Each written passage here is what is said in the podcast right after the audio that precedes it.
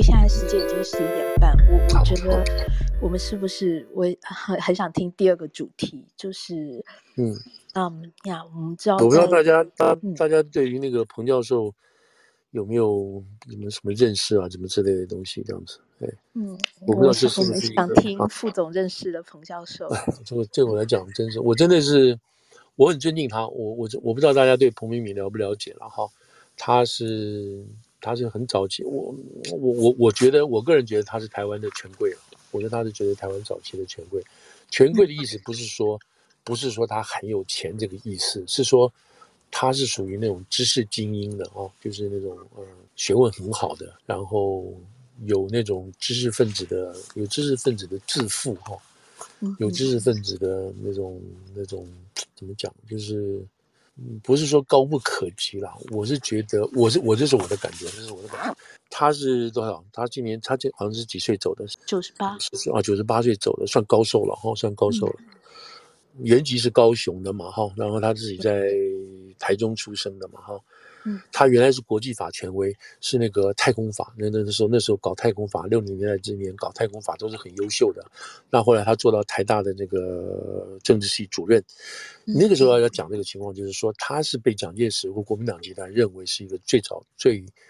就是说，嗯，可以培养的，哎，可以培养的台湾精英，嗯、就是说，将来要找什么总统啊，就未来了。他们那个时候也不是说总统啊，就是有一些领导性的人物、重要性的政治书，他是一个栽培的对象，你知道？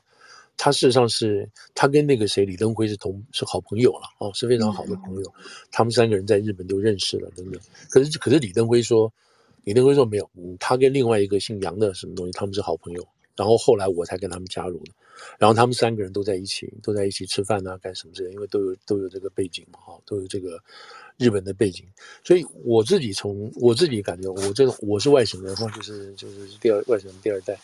那我说我跟彭教授的经验好了，就是他一直他后来就是被国民党通缉嘛，就在海外流亡嘛。那流亡的时候。他的逃出来跟那个李敖也有关系，李敖也因此被抓。哦，他跟魏廷朝、魏廷朝写的东西，然后他做的这个台湾这个这个发表的是台湾自救宣呃台湾自救运动的宣言嘛，这是一个很重要的一个台独宣示台湾独立的一个一个重要性的文献嘛。那这个当然就被被那当时的国民党政府就很就就就觉得这是一个叛国的行为嘛，被抓起来要判他八年到十年嘛，怎么之类。所以呢，他后来在一九九零年的时候，有人在监视他，然后他最后坐船逃出来了。那个时候他自己讲，好像坐了瑞典的瑞典的船吧。因为彭明敏在那个时候已经就是说，他已经是国际上就是从国际上来看他，他在台湾是一个反对派的重要角色了。所以国际上对他都非常重要。国际上当然国际上就是指美国了。美国也是觉得，美国那时候就觉得，不是说台湾能不能够回中国的事情，就是说你台湾要走民主化。那民主化包括你可以讲任何东西，他不见得是支持台独，但是他觉得你不能够去压压制这种不满分子啊，或者是。呃，不是不是不满分子啊，就是说异议分子嘛，跟你国家不一样，你不能够这样去做等等。所以美国是这个角度来做的，不是他赞成台独，支持台独。他如果是的话，那今天不早就已经早就那个了。Anyway，但是。所以他从这个角度去，那后彭明敏正因为受到这样的打压，就是抓了，后来就逃出来，逃出来受的那时候好像坐渔船什么的。后来很多，后来这些当初不能讲的事情，现在都写都变成书了嘛，哈，大家要去看的话，在我书里头都有，所以就不要重复了。这现在看起来都没有假的，因为好几个人不断的。就是当事人啊，不断的大家互相修正，大概我们知道一个情况。他在台湾，在啊，他在美国就就基本上流亡了二十年。他现在瑞典待了下来，后来主要台湾。他主要是住在西岸的那个 Oregon 那个地方，有个 Lincoln City 那个地方，Oregon 他在那边，他自己有。有房子啊，在那边读书啊，什么之类。他在那段时间，他从来没有放弃对台湾的这个怎么讲，这个关怀啊，什么都他都有。他一直非常注重台湾的事情，因为他这个关系，他最早的这个台湾自由宣言，这个他在台湾的这个台独界的哈，特别是包括海外的，他的地位非常高，因为台独教父啊，什么都是都可以对他，都可以对他来讲。那所以，那他是他在台湾，然后到日本有念书，爸爸是医生，他他的。我我这样讲一个权贵的意思就很有意思。他妈妈叫陈什么？我我记得有一段我读过，他妈妈叫陈陈英之，呃，陈英陈金英吧，他妈妈，是不是？他的那他的爸爸，他的他爸爸是医生嘛，哈，也在那个在那个叫什么，在日本也行过医，也读过书。然后他的爸爸的爸爸是曾祖父，在台湾那个时候日据的时候也是很重要的一个人物嘛，所以他是他是有这个这个怎么讲政治政家里政治的背景，他爸爸也参与，他的爸爸也参与过台湾早期国民党来的来没多久的一些政治性的活动，但是二十八时间他爸爸受到很大的很大的这个这个冲击啊，也被抓起来等等，那他爸爸就是彭明敏的爸爸，因此就就决定就是就是因为。哎，这说起来就是很那个了，就是说，当时你知道，当时国民政府派来台湾接收的人啊，不能说是烂兵。不能说是那个什么讲那个那个什么讲散兵游勇，不是那时候说听说去接收台湾都很都很兴奋。问题是那个时候的国民党的政府，国民党的部队跟日本人打了八年之后，都已经都已经是疲惫不堪了。他其实派最好的部队来到台湾之后，然后经过那个海上的漂泊啊什么的一大堆的，每个人都吐得稀里哗啦的，所以到岸之后那个兵是不能看的。所以，当台湾老百姓认为祖国的部队来了，来接收哈，来光复，都觉得对祖祖祖国的部队有一个有个很高的形象。因为比起日本的日本部队、日本兵，然后马靴啊什么干干净净什么的，那是不同。就一看到国民部队、国民党部队说啊，什么这样子啊，什么什么的那，你知道东倒西歪的什么之类。然后他们从来没有看过这个台湾在日本人建设下的那样子的那种进步情况都没有看过。他们说什么到水龙头啊，水龙头会自动。流水啊，怎么可能呢？这什么回事啊？你知道就呃很落后了。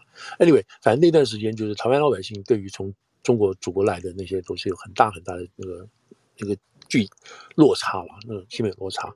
那当然部队的军纪啊什么都是这个的，后来都是都是为二二八事变的一个背景的铺陈都要有。Anyway，他爸爸就受到很大的这样的冲击，从此就不谈政治，也不愿意跟这个。嗯，觉得觉得做中国人会丢脸啊，等等这些事情。好，这个这个就是后来的背景。那彭明敏 本身他当然书念得很好，也有日本人的背景等等这样的。后来到了台大，念书出来，念了国际法等等这样，所以他是非常哦。我刚刚讲的陈金池，我要陈金是陈金，其实他妈妈是吧？他妈妈，我后来才知道说这个是为什么我会觉得他们家是所谓所谓权贵了。应该我这样讲也不对了哈。就是他妈妈的一个哥哥吧，哈，他妈妈的哥哥还弟弟叫，呃，叫什么？是是做医生啦，好像是这样的，哈，做医生。然后他妈妈的妹妹，哈，他妈妈的妹妹叫陈陈英芝，嫁给一个姓郭的医生。那他们两个之间就生一个女儿，叫郭婉容。哦，对对对，嗯，郭婉容是后来做台湾那个中央银行的总裁嘛。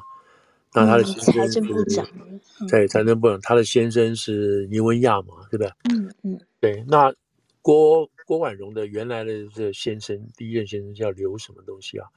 也是跟李登辉还有彭明敏都是非常好的，所以他们那个就是说我我的我的理解就是哇，这个都是很都很会读书的哈，能能够做官的这些事情等等，所以我对彭先生的彭教授的这种印象就一直。意义在这边。好了，那我跟他接触是什么事情呢？就是蒋经国死了，蒋经国死了之后呢，台湾那个时候就发生这个所谓主流派跟非主流派的这个这个这个斗争嘛。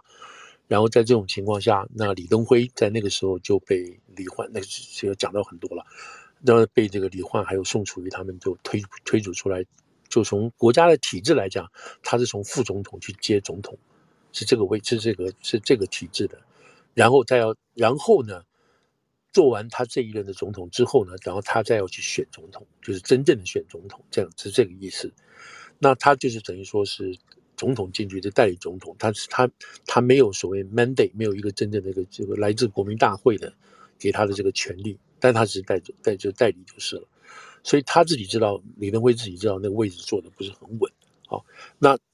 这个时候当然就是这个谁彭明敏，就他一直一直在里头嘛，一直在里面在里头，所以彭明那个李登辉就受到很多人的攻击，你知道主流派跟非主流派，可能台湾那个时候简直是天天天花地烂，为这个事情吵得不得了嘛哈。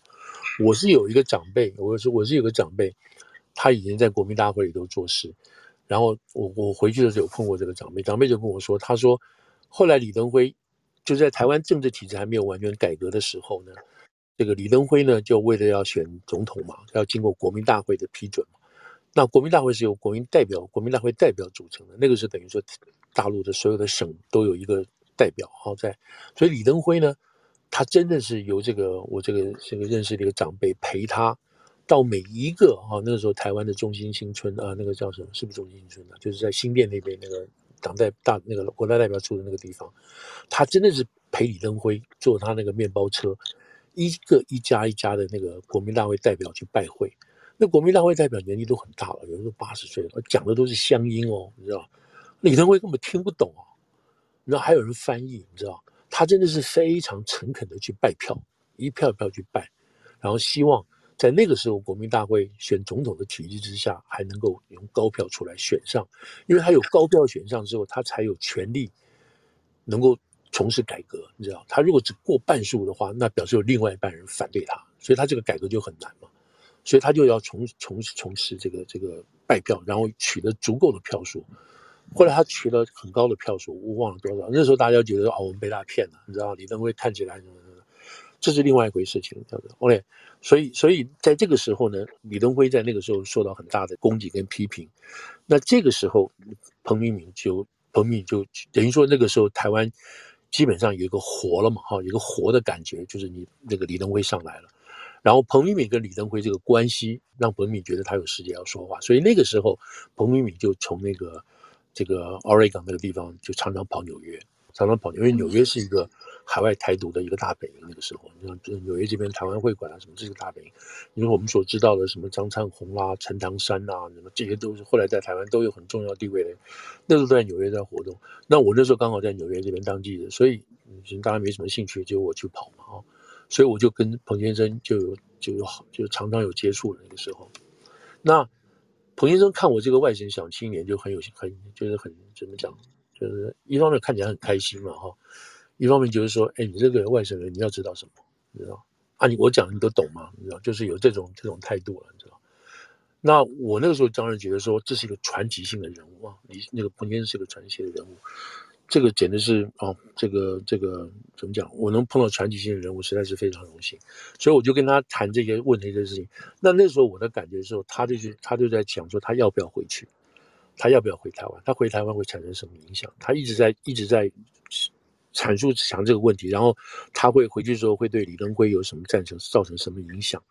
因为在台湾人的社社社社团里头，那很多人会认为李登辉是叛徒。哦，他加入了国民党，他跟蒋经国这边在一起，而而这个谁啊？这个彭先生是另外一个精神领袖，才是一个真正的这个所谓台湾人的这个总统或这个救星，所以一直有这个。但是李登辉那个不，那个彭先生的那个时候，他也并没有说他要去挑战李登辉。所以在那个时候，我的理解，他跟李登辉之间都有私下的来往，私下来往。那那个时候他在这边，因为他的。地位非常高嘛，所以那个时候在这边有一位叫魏瑞明的哈，我不知道有没有印象，他后来是建国党的秘书长哦，建国秘书长。那魏瑞明住在纽约，然后住在纽约，那个时候主要彭先生要跟台湾联络，都是靠着魏瑞明在的。那我跟魏瑞明以前就认识了，所以也因为这个关系，所以我跟的时候跟彭先生，我只要见彭先生。很快就可以跟他联络，什么谈这些事情，所以好几次，好几次他要发表那个对于台湾哈，对于李登呃，对于李登辉的一些做法，他都会他都会找些记者。那他知道是那个时候我那个报纸《世界日报》是他认为是跟联合报有关系，所以呢，我就帮他发这些新闻，然后这个事情会在台北出现。那常常都是独家，因为就我只有只有我找得到他嘛，所以那个时候就是跟那个。跟彭先生有这样子密切的接触，他那个时候就是为李登辉会这个会会辩护，他为李登辉会讲话。我那时候他就是有跟他谈过，他就说，他说这个现在在台湾来讲，国民党里头有谁能够出来领导，而不会受到台湾人的反对？好像没有什么人。那时候什么？那个叫什么？包括邱创焕啊，还有那个林洋港啊，都被台湾人视为在国民党做事里的台湾人。他没有一个真正认为那个台湾人的。这个精神的领袖啊，或者是有正当性，所以这个时候他知道，他知道这个从他的角度来讲，他知道李登辉有这样子的那个能力。为什么奇怪这样讲呢？就是说，这个要回到稍稍早一点的七几年的时候，忘了七六年还是七九年，蒋经国有出来美国美国访问嘛，哈，然后在纽约遇遇的配到被刺杀嘛，哈，被那个叫什么曾志才啊，还有另外一个那个谁，写个两个人在那个 Plaza 后台要刺杀他嘛，那没有刺杀成功，那这两个人也被抓了。那时候联邦调查局抓了起来，他们也坐了牢了，后来也回台湾了。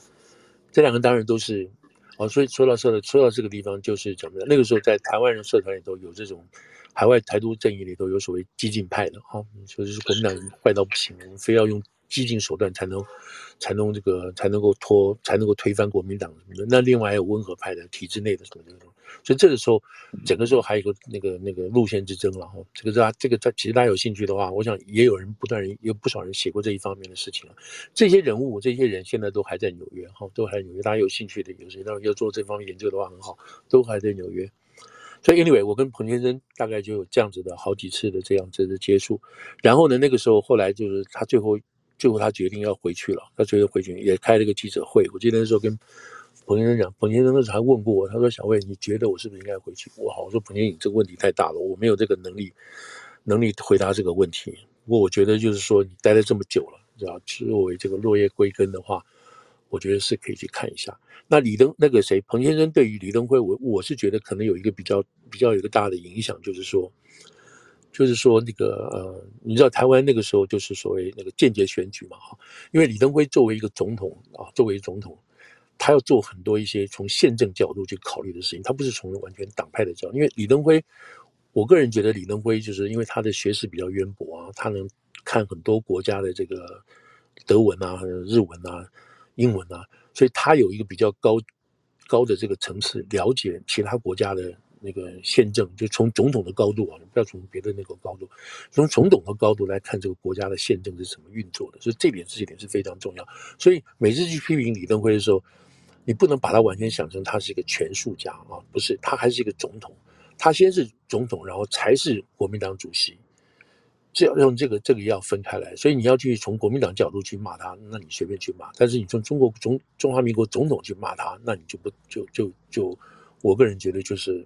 不公平了哈，这样子。好，那位，那那这个那时候他就是因为他在海外很很就是离那个彭先生在海外很久了，特别在美国嘛。他那时候就跟李登辉有有过个建议，就是说很多事情，他说你要学习，他其实没有这样讲，他就是你要有你要诉诸百姓，你要直接跟百姓去去讲话。所以呢，你的一个权力来源啊，你最好是直接选举，就是老百姓一人一票，就像现在台湾这个东西，你一人一票。你不要透过，你不要说透过选举，我们先呃这，比如说呃这个法拉盛选出这个人，然后这个人跟皇后区选出来，跟什么区选的，然后这几个人组成一个团，这个团去选一个总统。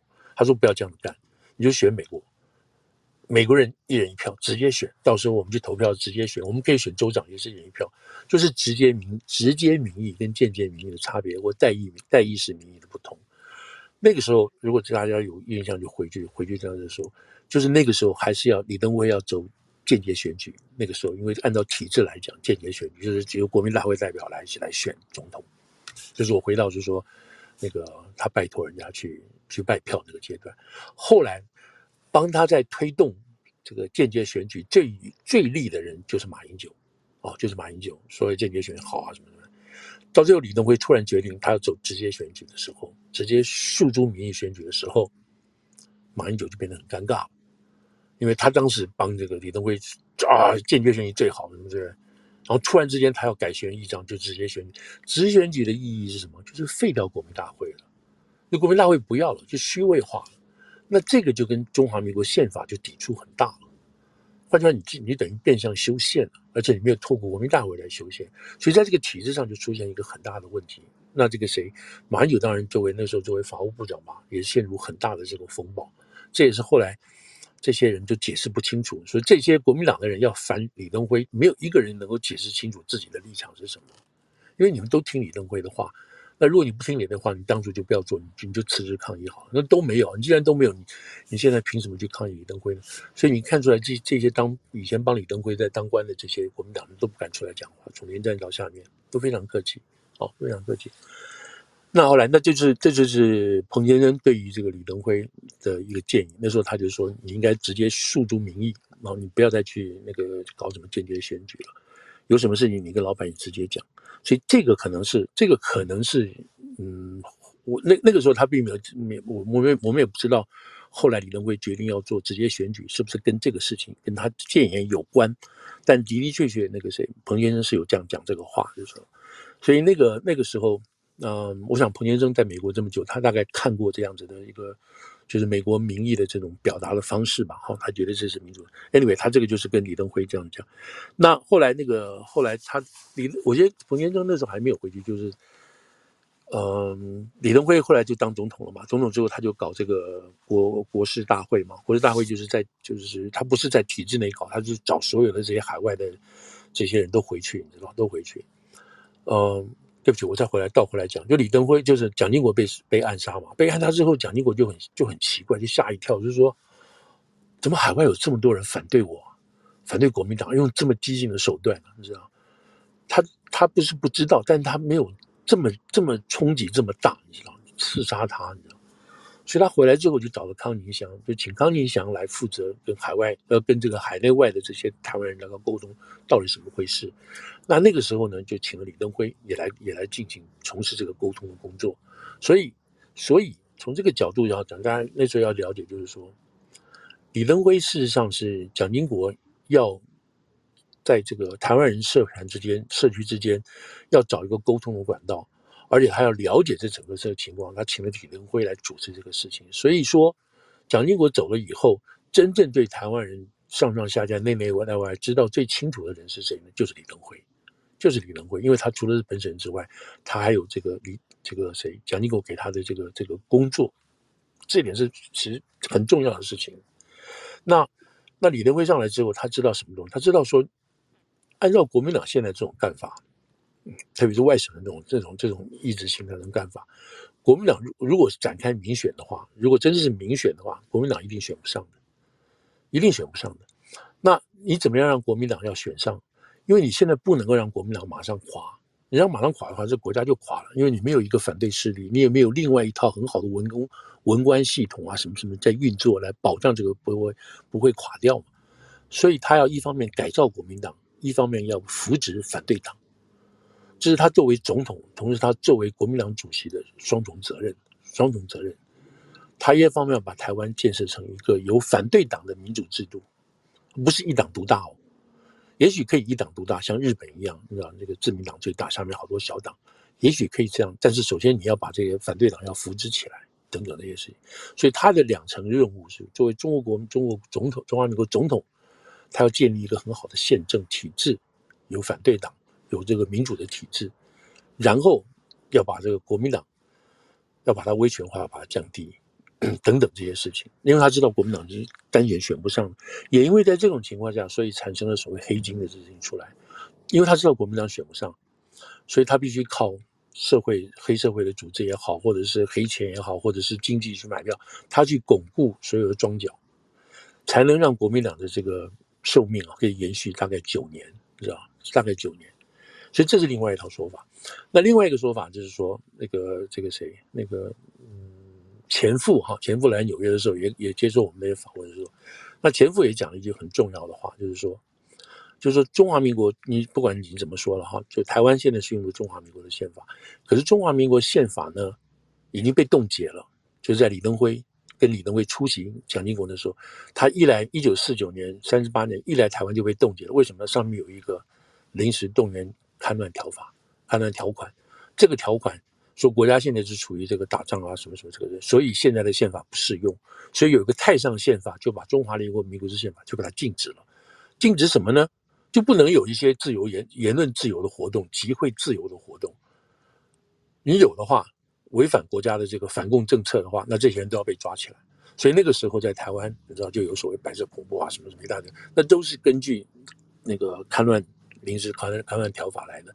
这是一个太上宪法，冻结了中华民国的宪法。后来李登辉在蒋经国后期，蒋经国后期不是解严吗？什么一大堆这些东西，就已经替这个李登辉铺路了。所以钱复那时候这个那时候就我们讲，啊你们这记者乱问问题。他说李登辉做的事情就是解严。等等，沿着蒋经国的下一步做，最后就是把临时宪法拿掉了。拿掉之后呢，中华民国宪法就活了。这个活的是什么意思？就是你爱讲什么就讲什么，你爱做，你讲你讲国民党好也可以，你讲共产党讲也可以，你讲台独要成立都可以，这个全部受中华民国宪法保障下的言论自由，你不能抓这些人。所以那个时候，整个台湾言论就全部开了，你看到一大堆什么都讲话都出来，因为没有人可以讲了，没有没有太上宪法、动员戡乱宪法来绑你了，所以中华民国宪法就活了。活了之后，你干嘛？你可以修改它。你这个宪法用久了，你可以改它，按照现实的情况来改它，等等。这个是这个是，所以这个宪法，这个宪法在你如果讲整个中华中国人的宪法呢，这个宪法是很好的宪法，大陆叫四四六宪法哦，那是四六年修正的。那你一看中华民中华人民共和国的宪法，它的那个就是说，你看中华民国的宪法开始就是第一章就是说什么中华民国是基于什么什么建立的，就是这个东西，第一章就是第一章。但是中华人民共和的宪法，它在这个第一章前面还有一个前言呢，前言是什么？前言是中国是由中国共产党所领导的这个这个政治体制，他一开始就把中国共产党摆在这个宪法本文上面。这个没有人看过，这宪法是这样写的，你知道？所以中共本身他要干什么？他要先修宪了，就你把那个上面那第一章那个前言拿掉，没有什么中国是由中华民中国人民共和共产党所学说是领导什么，你把这个拿掉。但是中共不敢拿，没有人敢谈这个事情。如果讲，如果我们从国家宪法来讲，哈，大那个宪法大法来讲的话，中共连这个谈都不敢谈，没有人敢谈。你不要，所以你不要指望中共有任何改革。但是中华民国宪法不同，因为拿掉这个所谓这个动员戡乱临时条法这这个条款之后呢，中华民国宪法，然后在那个当年那个时候，张金麦他们说那个宪法是真的是参考很多这个世界的东西，然后有五权呐，啊，那个什么监那个司法、行政、监监察、立法，那这个宪法就在台湾就活了。所以你可以看到结社自由啊，什么言论自由，什么什么自由都出来了。那里头你可以修改啊，你可以做修改。你可以说这个宪法修正一、宪法修正修正二这样都可以，但主要这个宪法就是活。那我讲这个讲这个原因就是说，所以说我觉得彭先生跟李跟李登辉他们在少年的时候，在大学的时候，可能对台湾的前途、对台湾的未来、跟中国之间的关系都有都有都有交换过意见。以那时候年轻人的想法，当然也许天真，但是这个初衷都没有改变。然后彼此之间都应该都蛮了解的，所以可以讲这个话。但是后来显然有一些这个政治因素跟政治东西进去，双方之间大概有产生这个有很多结，怎么讲不方便不方便。但是李登辉不是，但是这个彭先生还是写了一封信，在这个在李登辉好像第二任当当选的时候吧，他还是写了一封信给李给那个谁给李登辉。好，那信的内容我不知道，然后也写了一封信。那后来就是后来就是历史了，彭先生就回到台湾了，然后代表民进党出来选总统啊。他那个时候才跟好像好像他回台湾了四年五年之后才跟李登辉见面，才跟李登辉两个人第一次见面，至少公开来了啊，第一次见面。那我觉得他们两个之间有点，也许说是余生亮啊，亮生瑜，有点也许有这样子的心结，因为当年大家都是非常优秀的人。所以，anyway，我现在就谈到这个，就是，我觉得那个彭先生给我的这个在纽约的感觉是，他非常关心台湾，他是一个呃，是一个知识分子，是一个呃精英哦，是一个是一个高级高真的是高级精英，有国际视野的精英。然后我、呃、那他，我觉得他还是一个非常客气的人。嗯，对，大概是我这个他对他这样子的基本上的印象就是了。呀，谢谢谢谢副总，我也是第一次听副总说这些。哦，我认识这边，觉得我们好玩就在这个这边这个地方，到处可以碰到很多人，对对对对对对。所以大家有兴趣，这个时间也许大家回去看一下彭先生的这个这个非常非常不平凡的一生啊，非常精彩的一生。对他对他早年的时候，早年的时候可以说为理想为想法啊。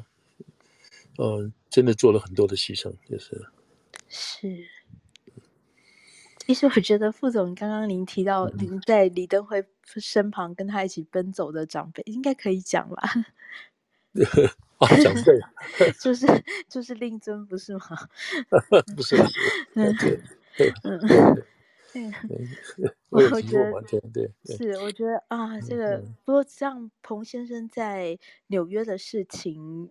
只今天我觉得很珍贵的，就是因为大家可能比较多知道的是他在台湾的事情，然后他在海外的事情，其实说起来是靠在海外跟他有接触的这些前辈，或者说是就像您当年是媒体记者一样，才才有办法在。而且那段时间，其实在台湾的人是是很难去知道彭先生在美国的状态的。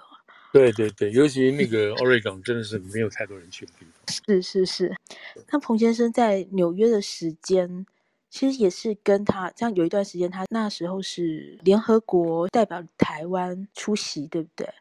对，他是呃代表团成员之一嘛，哈。嗯嗯嗯。所以所以对我就是因为讲这些，他这就是说他实在是台湾那个时候要培养的。一个重要的重点人物，台籍精英嘛，哈，经典人物。嗯、但是他、嗯、他明明知道他有这样子的很好的政治前途，嗯，等等这些事情，但他还是放弃，他还是他还是觉得他该讲他该讲说的话，知道？嗯嗯嗯嗯，这个是非常非常难得的事情，就是了。嗯嗯，就是他就外交部长啊，什么什么这些东西都是没有问题的，对都对对，都是绰绰有余的。对啊。真的是非常不平凡的时代哦。时代对，好，今天就就是帮忙这个狗尾续貂一下，讲一下 嗯，谢谢副总。好，嗯，好，那呃，没什么问题。大老公还有要问什么，还是底下朋友有要问什么问题的吗？也都欢迎寄小飞机，还是举手也都欢欢迎哦。嗯嗯嗯嗯，好好，谢谢副总。我应该大部分的人跟。这个彭前辈彭教授只只能是神交，但是听到副总跟呃对啊，直接有一些非常多的第一手接触哦，不像 我们真的都没有机会。也是我的幸运哈，能跟那些啊有时间再跟大家讲说我怎么样跟访问张学良哈。哇哦，那就下一次吧。哇，遇到哪一个纪念日再来讲好了哈。哇。好，谢谢副总那！今天我们已经进行两个小时了，对对对，就哦好啊。刚刚有一位朋友问的，其实是他可能比较晚进来一点点，因为前面前面我们其实有提到一点点，那就是有朋友问，想问副总对 Pelosi 访台的意义。哦，糟糕了，能不是再讲一遍哦？哦他他就简单讲，就是他当然不是光去台湾了嘛，哈，他去日本。这个是整个印太，印太这个这个架构哈，一个一个整个对于东亚，还有这个太平洋重视的这一环嘛哈。呃，从他国会的角度来讲，他也必须等于三权分立，他也有国会的角度要去了解，包括现在的法案的哈，反正竞争法这边推动嘛，他有必须了解一下。那跟各个国家目前的负责的这些政党的主要负责人要建立一些关系。这个是一个主要，台湾要放大讲说啊，你看他来看我们台湾，那好吧，也可以吧。在乌克兰这个情况下，台湾可以放大讲，但基本上是美国是为了要固守他在或者是加强防堵这个中国崛起，在这边所做的一连串努力中间的其中一环。我们现在看到的是正在我们现在所看到的是拜登政府在这个谁，在这个拜登呃，在这个这个川普的这个基础下。继续往上面做的一些事情，那么现在正在进行这个造房屋的阶段，就是说，比如说打造一个小北约哦，他现在还没有，但是正在打造中，包括跟这个这个这几个国家建立这个军事联盟的关系，还有经贸的关系，比如说在中欧，在欧洲这边有一个欧盟，对不对？在这边要想办法建立一个印太结构，作为另外一个，就把原来那个 TTP。又不要了，你你这个什么还有加什么 GTDP 都不要了，我们重新打造一个新的东西，这样子的一个一个经济经济主体，有点像欧盟这个样子，然后这边一个小北约哦，画着四国对话的，所以看得出来，就是他在打造这两个新的这个团体。我们现在所看到的，包括我们大家讲话哈，在这个时候，我看到的就是一方面由这个巨声产生巨大的变化，同时我们看到在欧在东在东边这边。这个亚太这个地方，我们看到小北约的建成，我们看到这个欧盟建成，这个目的是来这个在这个打击对抗中国的。所以当当这个呃，我们前面也稍微提到一下，当这个俄国的势力越来越差，被被自己搞成这种情况下，那么美国有更多的资源，欧洲也会更多的资源来配合，在这个在这个亚太地区。来压抑中国，或者至少跟中国撤离这个所谓说这个脱钩啊，这样子的情况，就是就是会缔造出来一个所谓新冷战嘛。如果大家要这么去讲的话，就是一个新的冷战。所以博多吉去，我们刚刚提到他是去去定了，但是只是 delay。然后呢，他就是台湾是其中之一环哦，就是就是大致上的意义在这边哦。好，好，希望有回答到呃下面提问朋友的问题。嗯。好，那 好，我们下次有机会了哈。嗯嗯嗯，好，那今天就谢谢大家来，谢谢副总，谢谢大耳公，让我们听到副总谢谢实际的内容。谢谢谢谢谢，谢谢大家。那谢谢大家过来捧场哦，那我们就希望下礼拜跟大家再见喽。好，谢谢大家。好，谢谢大家。好，谢谢谢谢谢谢谢谢大家。谢谢大家，大家拜拜。拜拜拜拜。